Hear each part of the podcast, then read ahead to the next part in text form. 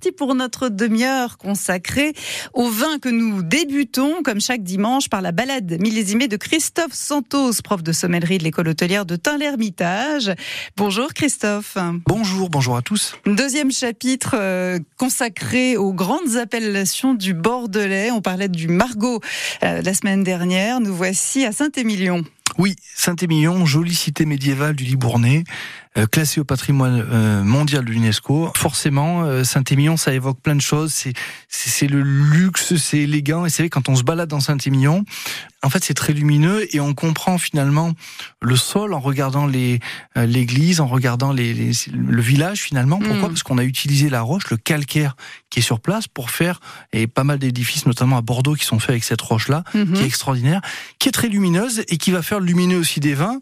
Et ça nous aide à comprendre que, à la différence de la semaine dernière où on avait plutôt des, des galets, ouais. là, on se retrouve sur un sol de calcaire, et ce qui fait que dans une même région du Bordelais, on, on va avoir deux types de vins qui n'ont pas tout à fait les mêmes caractéristiques. Alors qu'on utilise un peu les mêmes cépages. Alors on va utiliser les mêmes cépages, mais pas dans les mêmes proportions. Vous voyez, la semaine dernière, je vous parlais du Cabernet Sauvignon qu'on utilisait finalement pour faire le corps des vins, oui. et là où le Merlot vient un peu les enrober, là, ça va être l'inverse.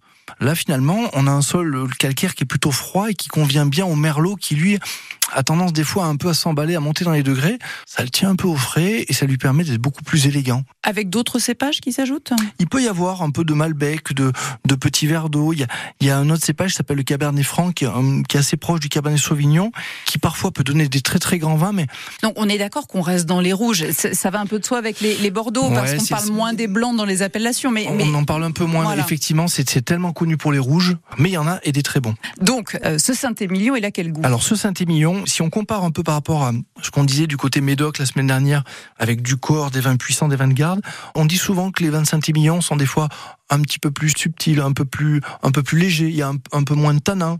Dans la jeunesse, c'est des, des, fois un petit peu plus accessible que okay. de l'autre côté de la rivière. On va aller vers des choses encore plus fines à table. Eh ben, on va rester dans la finesse. Alors après, Saint-Émilion, vous avez tous les prix. Hein. Vous voir que ça peut, ça peut partir de, oui, ça, d'une ça dizaine d'euros jusqu'à des milliers. D'accord, on peut en euh, trouver autour de. de franchement, de vous allez euros. trouver des Saint-Émilion.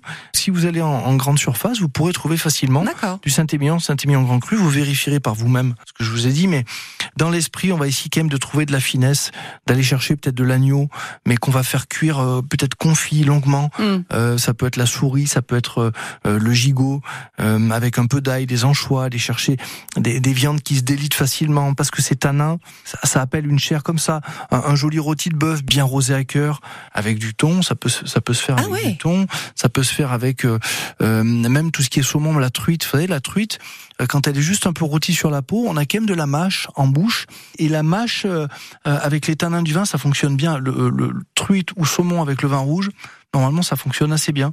Saint-Émilion, ça peut être une bonne façon de l'essayer.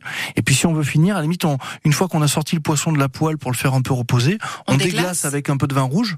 Et puis okay. voilà, si on a quelques champignons, et essayer de trouver une garniture qui soit un peu terre. forestière, un peu terre, voilà, mmh. plutôt que d'aller chercher les petites carottes glacées. Là, on va essayer de muscler un peu la garniture ouais. pour essayer de prendre le chemin du vin rouge. Ok, voilà. un petit terre-mer avec ça, un Saint-Émilion. Voilà, ça, ça s'essaye en tout cas. Voilà. Allez, on y va. Merci beaucoup Christophe Santos. À la semaine prochaine. La semaine prochaine, retour chez nous. Nous parlerons côte rôtie. En attendant, complétez vos connaissances des vins de France en écoutant les balades millésimées de Christophe Santos. Elles sont toutes sur francebleu.fr et sur l'appli.